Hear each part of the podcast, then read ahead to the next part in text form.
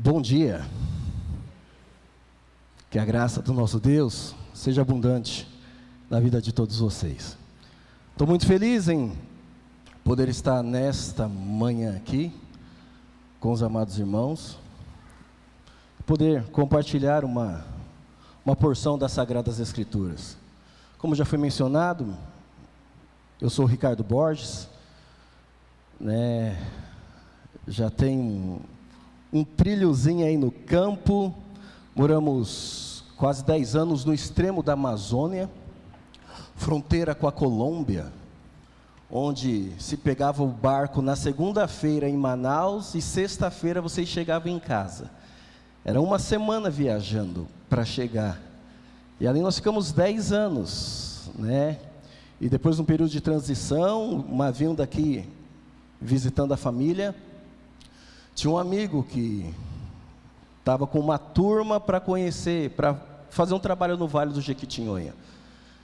E nesse período de férias aqui em São Paulo, uh, ele veio até mim, falou: Vamos conhecer o Vale. Falei: Vamos, é um desejo. Todo mundo fala do Vale do Jequitinhonha e eu não conheço. Vamos lá. E vim conhecer o Vale. E dentro desta visita, eu entrei dentro de um quilombo e fiquei três dias com eles.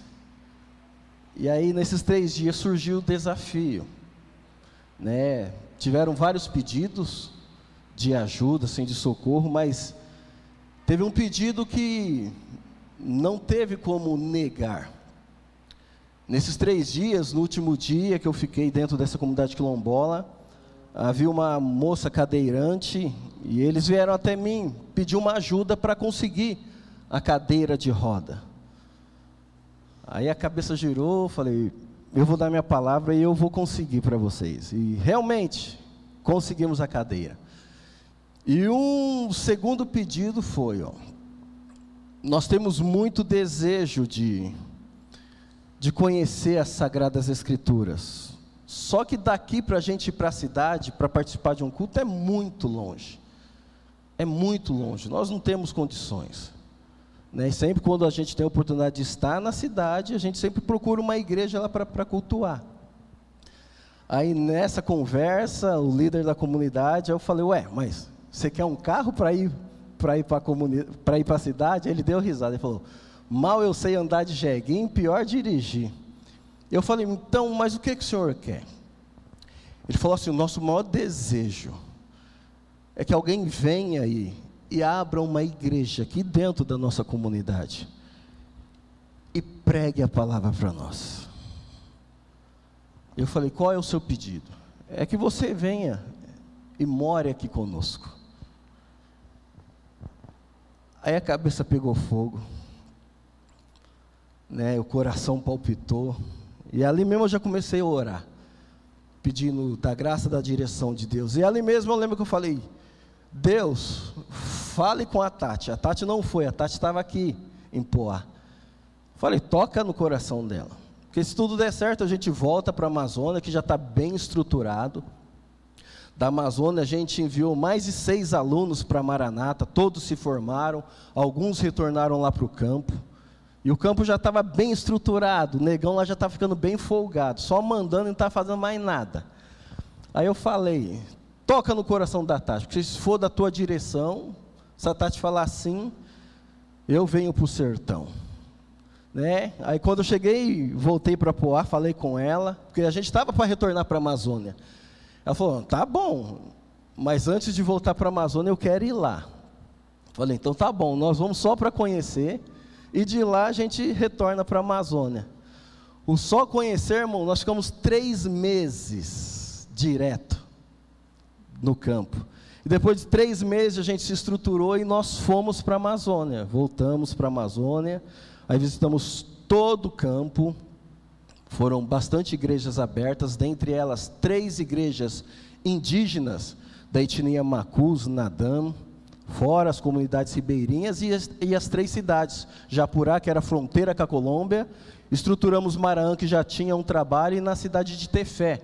Tefé é uma cidade polo mais estruturada, que serviu de base durante esse período para essas demais cidades. né? E retornamos para o vale, né? Sem missão, sem nada, né? E ali nós começamos, começamos o trabalho. Abrimos essa igreja em Berilo, a qual está uma bênção até hoje. Nesse período migramos para a cidade de Araçuaí, onde até algumas semanas atrás nós estávamos. Estabelecemos o trabalho lá também. Entramos em duas comunidades quilombolas, quilombola dos Baú e o córrego do, do Narcísio, onde pregamos o evangelho, né, e muitos quilombolas se converteram, alguns foram batizados também para a glória de Deus.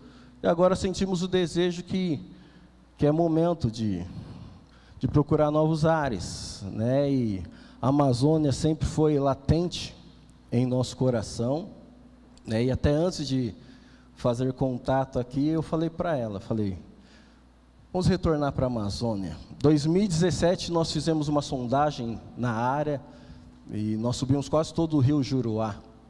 Só não, não cheguei na época aí, até a divisa do Acre, mas uma equipe foi e eu fui para outros extremos. Então colhemos bastante dados, né, e falamos, sendo da vontade de Deus, estaremos retornando para lá. E espero que dê certo e que com tudo isso o nome de Deus seja glorificado, tá bom? Abra sua Bíblia lá em Gênesis, capítulo 21.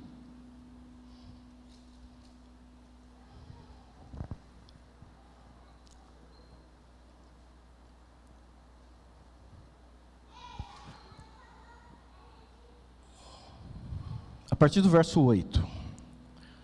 Gênesis capítulo 21, a partir do, vers, do verso 8. 8 em diante, até o 21. A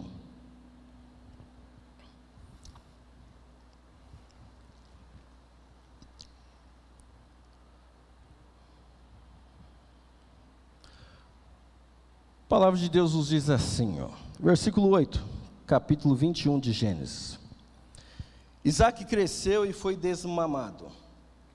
Nesse dia que o menino foi desmamado, deu Abraão um grande banquete.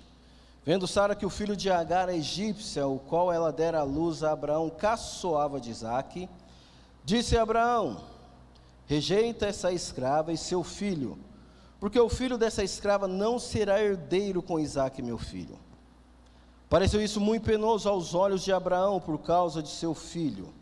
Disse, porém, Deus a Abraão: não te pareça isso mal por causa do moço e por causa da tua serva.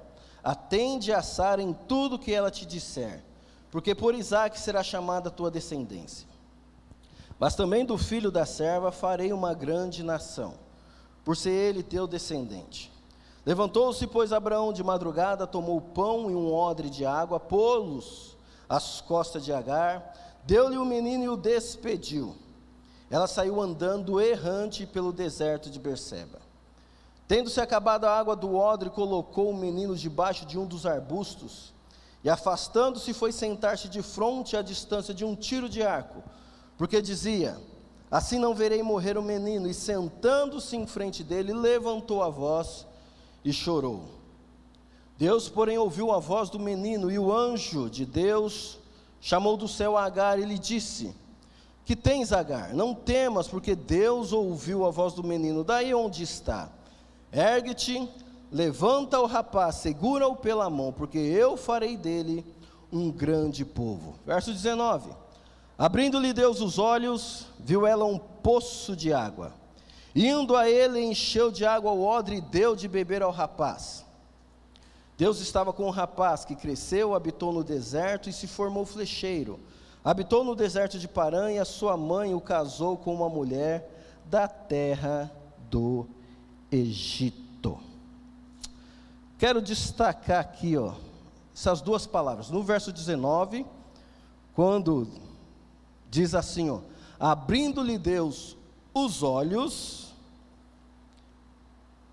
e aqui no versículo 12,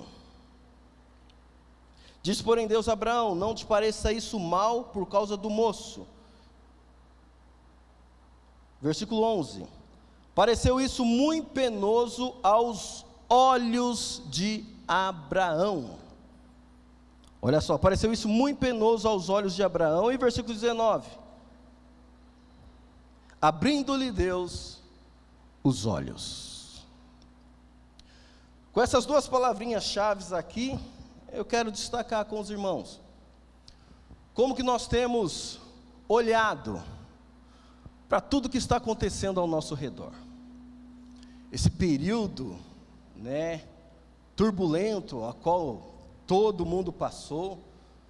Lá no Vale nós não passamos tanto, por ser um lugar mais isolado, né? mas São Paulo aqui, vocês sofreram bastante com essas coisas.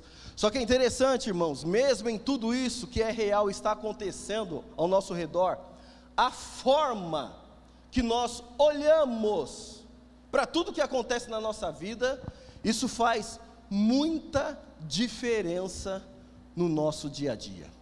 E é interessante vocês notarem dentro do texto aqui, né, mostra a história de Abraão, né, com Sara, Agar, e quando ah, os filhos de Abraão começam a ter um certo problema, o próprio Deus aparece para Abraão e fala assim, ó, com outras palavras, eu vou tomar uma atitude, atende tudo que Agar lhe disser, e não temas pela tua serva, mas ó, não olhe tudo isso que vai acontecer com maus olhos. Mas é interessante, irmãos, vocês notarem dentro do texto, o próprio Deus, ó, atende tudo que Agar, e Agar chega diante de Abraão e fala: ó, manda tua serva e o filho embora. Sara, manda tua serva e o filho embora. E é interessante, o próprio Deus fala assim: ó, não te pareça isso mal aos teus olhos. É que pode, ó, é sangue do meu sangue. Senhor manda eu dar ouvido a Sara. Aí Sara chega em mim, manda ela embora e manda o filho. E como isso não vai parecer mal aos nossos olhos, ao meu olho, ao meu olhar? E é interessante, irmãos, que tem muitas coisas que acontecem nas nossas vidas que parece mal aos nossos olhos, mas Deus usa desse meio para mostrar que o fim é proveitoso e mostrar muitas vezes para nós que Ele está no controle de tudo. E é interessante notarmos, irmãos, dentro do texto, e a primeira lição que nós podemos tirar de tudo isso está aqui, ó. Olha só. Versículo 14. Levantou-se, pois, Abraão de madrugada, tomou o pão e um odre de água, pô-los às costas de Agar, deu-lhe o menino e a despediu. Ela saiu andando errante pelo deserto de Berseba. E qual é a primeira lição que nós tiramos aqui dentro desse texto? Que verdadeiramente, irmãos, quando eu olho com os olhos de Deus, eu não perco o propósito da vida. Aconteça o que acontecer, mas quando, irmãos, nós olhamos com os olhos de Deus, nós não perdemos o propósito desta vida. E se vocês olharem, irmãos, olha como Agar saiu. Texto diz, irmãos, que Abraão levantou de madrugada, tomou um pão, um odre de água, pôs as costas de Agar, deu-lhe o menino e a despediu. E o texto diz, ó, e ela saiu andando errante. Com outras palavras, não importa onde que eu for, eu vou sair andando. Não importa o que aconteça. Contas para a minha vida acabou mesmo. Onde quer que eu pare, para mim está bom. Irmãos, em meio às dificuldades da vida, nunca perca o propósito. Nunca saia errante. Saia sempre determinado. Né? E como a palavra de Deus nos ensina, sempre olhando para o autor e consumador da nossa fé, que é Jesus Cristo. Sabe por quê, irmão? Porque quando tiramos o foco de Jesus Cristo, a nossa vida começa a andar errante. Nascido e criado aqui na Grande São Paulo, né, com os meus 13 anos eu me converti, Daí fui discipulado pelo pastor Vacílios, hoje está em Portugal, e foi através dele que eu conheci o Instituto Maranata. Né? Só que antes de ir para o Maranata, eu já tinha formação teológica, eu já havia feito um curso aqui em Guarulhos, aqui em São Paulo, e fui lá para dar uma dar uma reforçada. Fiz o curso de bacharel em teologia, né? Foi quando eu ouvi falar muito da Amazônia, Amazônia, Amazônia, Amazônia. Né? E conhecemos um parceiro a qual conversamos, após formatura, retornamos aqui para a minha igreja né, local, fizeram culto de envio. Na época ele conheceu toda a minha família, meus pais, né, meus irmãos. Esse obreiro falou: pode deixar que que eu vou cuidar desse negão aqui. E o Vassílios bagunçou no culto de envio ainda, ó. Cuide bem. Porque essa é minha única ovelha negra aqui do espaço.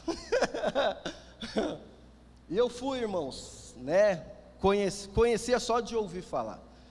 Né? E pegamos o barco, quatro horas de voo, nunca tinha andado de avião, pegamos o barco e começou, né? Esse desespero. Um dia, dentro de um barco. Aí parável, chegou dois dias dentro. Depois de dois dias e meio paramos em Tefé. Aí descemos, tínhamos conhecido lá, falei, ah, chegou. Ficamos uns dias, capô, entra dentro do barco de novo. Foi mais dois dias e meio. Eu cheguei em Japurá. Irmãos, é uma ilha, uma ilha, pequenininha. Né? O pessoal bem remoto mesmo, bem simples. Né? E, esse parceiro ficou acho que dois dias lá comigo e falou assim, ó, ó, eu vou retornar, daqui 21 dias eu volto para a gente começar a visitar as comunidades. E eu fiquei lá num quarto lá e comecei a contar os dias, porque esse parceiro era o único contato que eu tinha face a face. Eu comecei a contar os dias, até que chegou o dia. E eu fui para a beirada do rio. Esperar e foi o primeiro dia, não chegou. E não tinha comunicação, nada de comunicação. Dois dias fui para a beirada do rio. Três dias. Uma semana. Um mês. Eu fui ver o abençoado depois de cinco anos. Eu fiquei lá sozinho.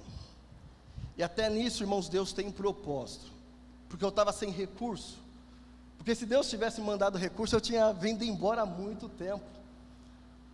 Né? E eu fiquei naquele tempo lá, me contextualizei, comecei a pescar, comecei para a mata, comecei a caçar. Virei um indião preto lá no meio da Amazônia.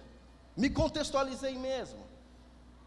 Né? E quando a coisa começou a engrenar, quando eu comecei né, a trabalhar, propósito, né, pregar verdadeiramente a palavra. Quando surgiu a oportunidade de eu ir embora, eu já não queria mais. Falei, não, eu não quero ir mais. E depois, eu acho que de um ano e pouco, pastor, entrei em contato com o pastor, consegui através de um navio que passou lá, eu consegui ligar. Depois de um ano e pouco, o pastor Vacílio saiu de São Paulo, e foi para lá na fronteira da Colômbia. Só que eu não sabia, irmãos, ele foi lá no propósito de me trazer de volta para São Paulo. Ele falou: o propósito aqui é de te levar embora, vou te levar embora. Ele falou: como você está magro, você está seco, o que está acontecendo? Eu falei: é o choque cultural. Mas eu falei: ó, mas eu não quero ir embora. Eu não quero mais ir embora eu vou permanecer aqui, porque Deus está abrindo as portas. E eu já me contextualizei bem. Vamos continuar firme.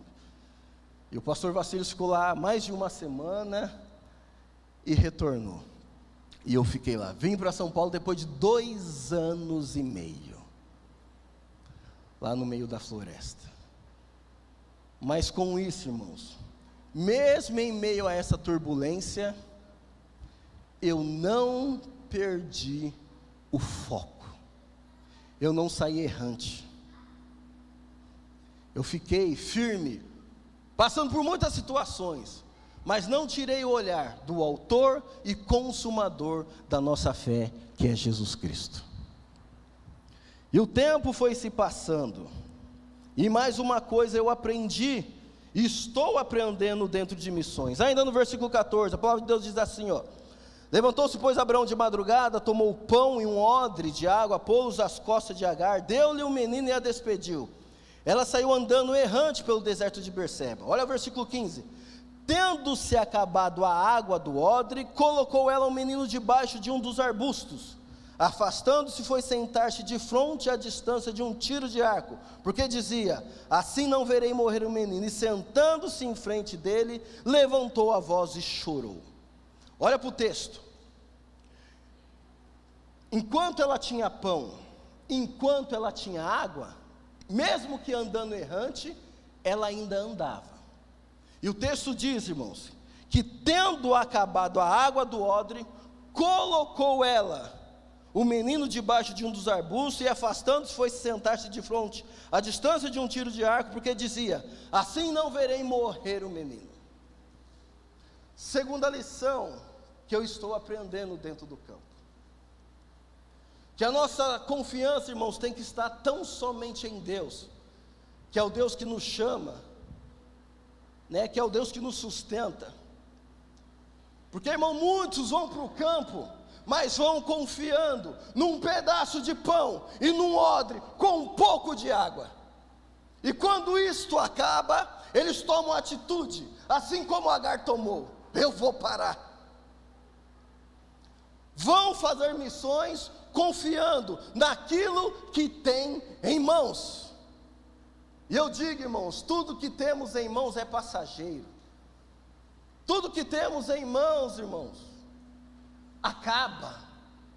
Mas a fé e a confiança naquele que nos chamou, essa tem que ser eterna. E quantas coisas, irmãos, acontecem dentro do nosso contexto, e aplica para a sua vida, que às vezes, irmãos, acaba a água da sua vida, e às vezes, muitas das vezes, a gente para como Agar. Às vezes é um carro que o ladrão rouba. Às vezes é um ente querido que Deus leva. E muitos irmãos acabam que parando a sua vida. E o nosso Cristo nos diz, irmãos, não pare. Não coloque a sua confiança em bens materiais. Não deposite a sua fé em pessoas. Tudo isto passa. Hoje estamos bem casados com filhos, daqui a pouco Deus pede um, né? Daqui a pouco Deus pede minha esposa, ou vice-versa, o negão vai embora. Estamos no campo, estamos bem, bem sustentados, daqui a pouco o sustento acaba. Essa crise aí, ó, vários amigos, meus missionários, saíram do campo, porque perderam recursos. E eu falei, ó, nós nunca vamos sair por falta de recursos. Porque Deus nunca deixa faltar nada. Aperto todos nós passamos, isso é natural. Obrigado.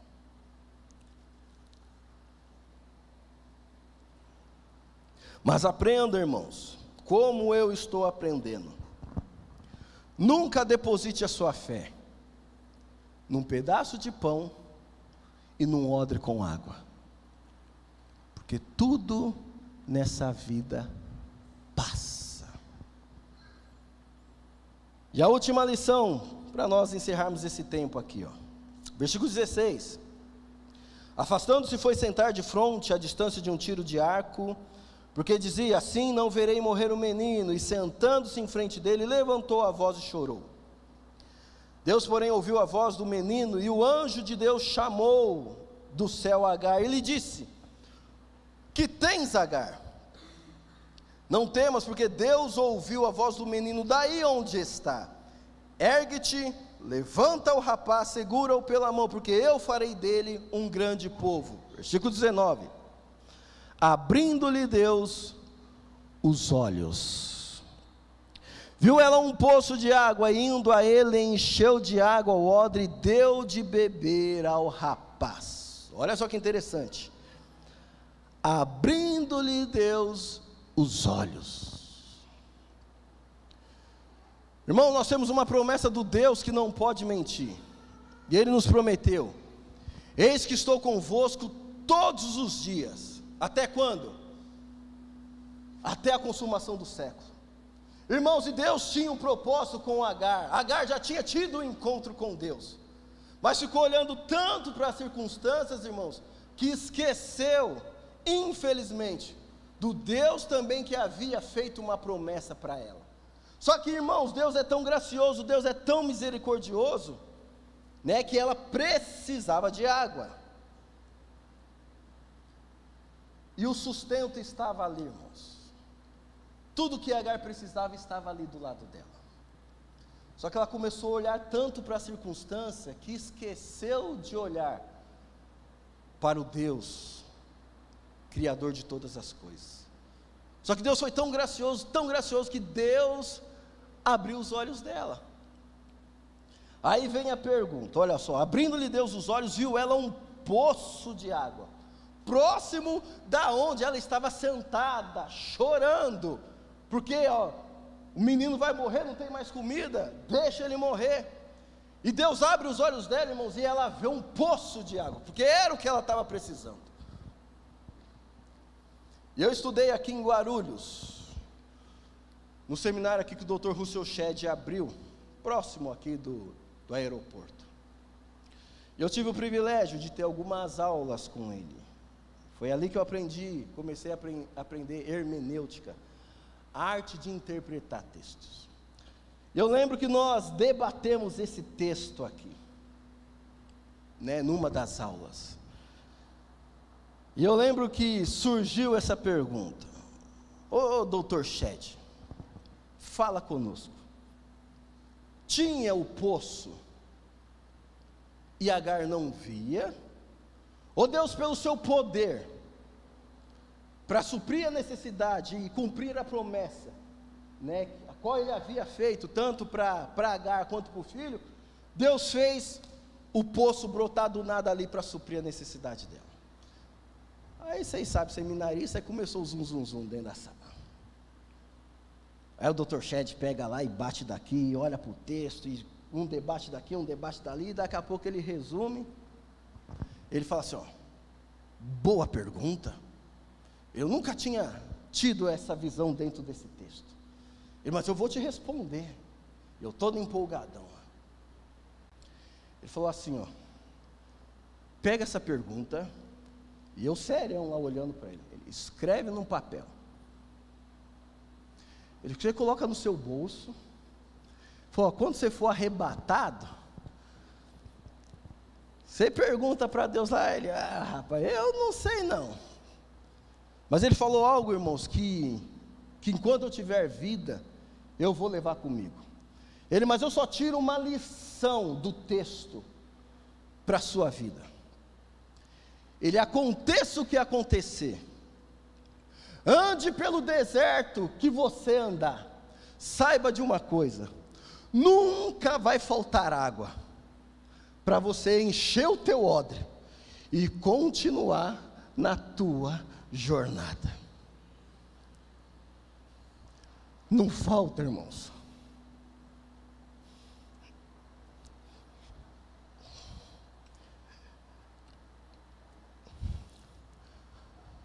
São quase nove anos aqui no semiárido de Minas com Bahia. Eu rodei o Brasil inteiro, mas eu nunca vi miséria igual eu vi dentro das comunidades.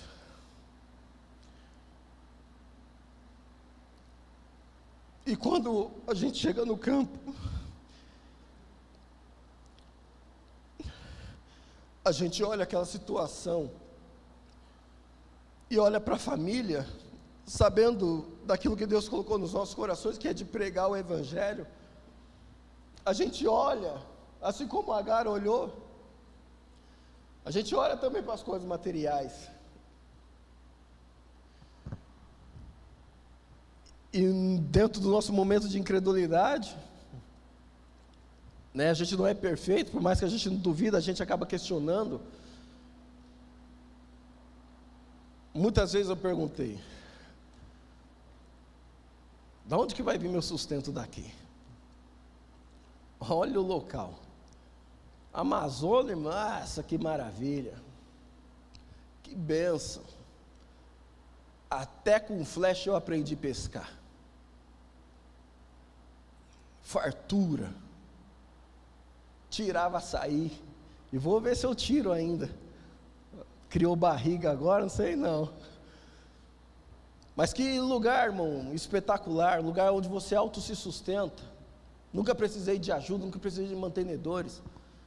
Próprio contexto ali da cidade eu comecei a tirar meu sustento. Mas agora aqui, irmãos, é de assustar uma parte do Vale do Jequitinhonha, que é o alto vale, o médio vale e o baixo vale. São quase nove anos lá dentro. E nunca faltou água para encher o nosso odre e continuar na nossa jornada.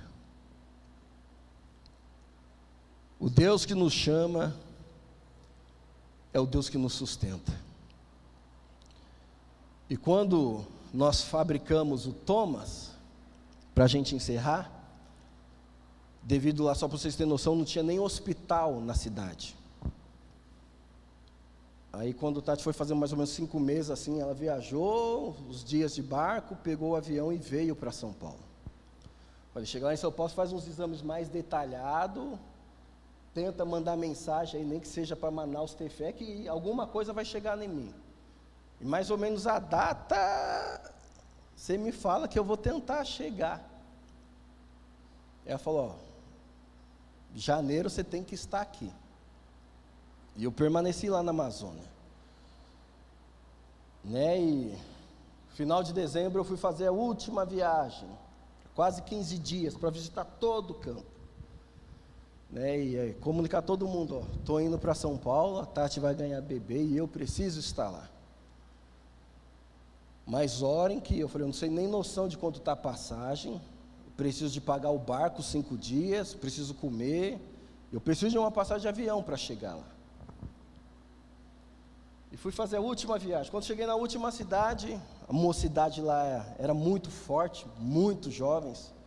Nossos acampamentos lá, ó, era show. No meio da floresta. Sabe uma das gincanas que a gente fazia, que eu fazia com a meninada lá? Né, do nada, assim, eu dividia três, quatro grupos, assim, falava assim, ó, na hora assim, ó, aquelas brincadeiras relâmpago. Eu quero um filhote de jacaré. A molecada sumia. Buf!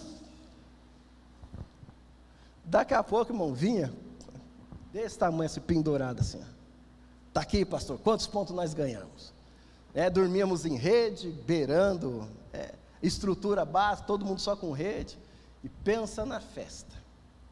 Chegando nessa última cidade, co compartilhei com todos, alguns dentro do, da medida do possível, vieram me doando algumas coisas. Ó, oh, pastor, leva esse saco de farinha, leva isso, vende, já vai dar um dinheirinho para você quando você chegar na, na, na, cidade.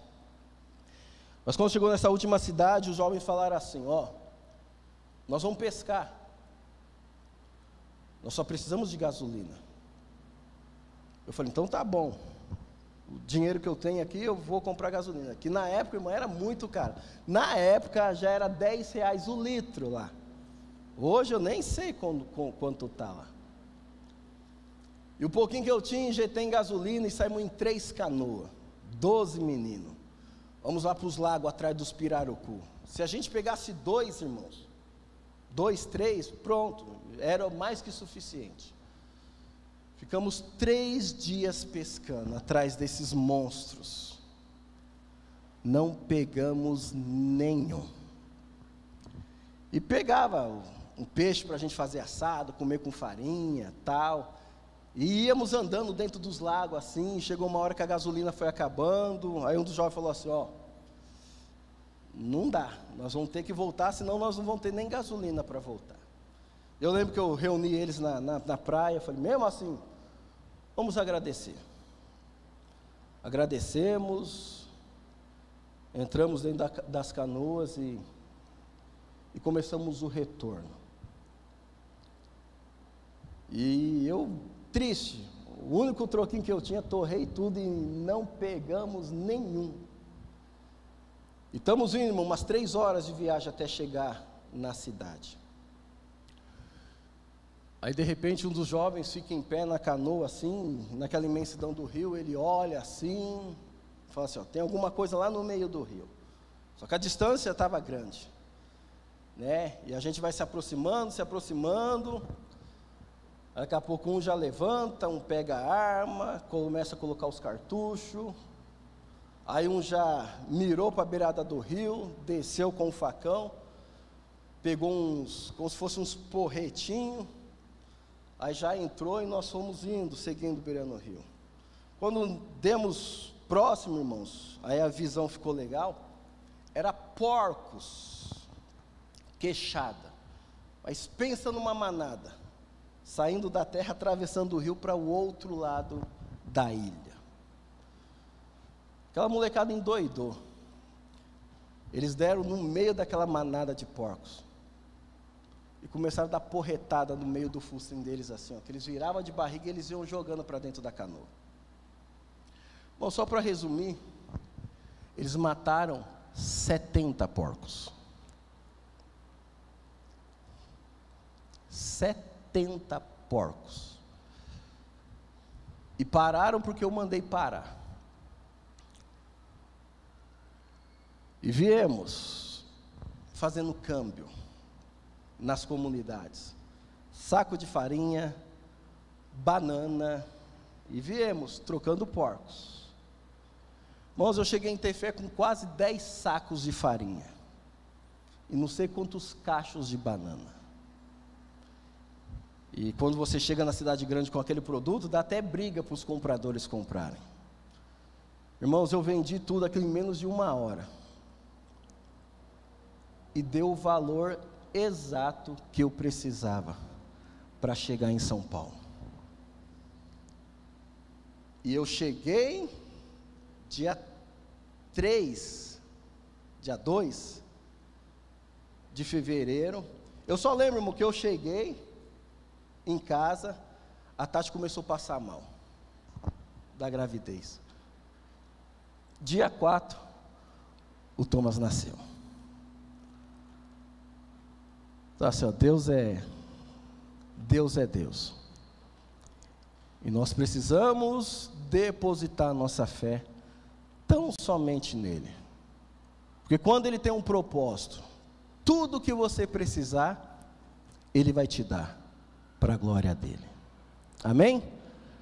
Vamos orar.